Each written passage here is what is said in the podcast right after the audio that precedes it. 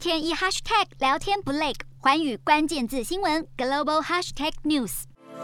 日本防卫大臣岸信夫、外务大臣林芳正与菲律宾外长国防部长九号在东京举行二加二会谈，这也是日菲首度举行外长防长会议。两国最关心的还是南海跟东海议题，而且也同意要加强合作，对抗中国扩张。日菲强化合作，但也尽力避免冲突。菲国总统杜特地与中国国家主席习近平同一天通话，双方也都同意要克制、消除紧张氛围，并且尽力维护南海的。和平与稳定，第一岛链的国家合作更紧密，台湾也无法置身事外。尤其中国犯台野心从来没断过，让远在千里之外的澳洲也很有感。根据澳媒民调，有百分之六十五的澳洲人认为台湾是独立国家，而百分之六十七的澳洲人认为中国犯台时，澳洲应该有所作为。其中多数支持采取外交跟经贸行动，同意采取军事动作的人比较少。自己的国家自己救。学者认为，若台湾没有抵抗的意志，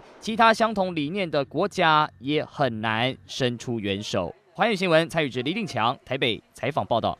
瞄准新南向商机，剖析东南亚发展。我是主播叶思敏，每周五晚间九点记得锁定。看见新东协就在环宇新闻 MOD 五零一中加八五凯擘二二二及环宇新闻 YouTube 同步首播。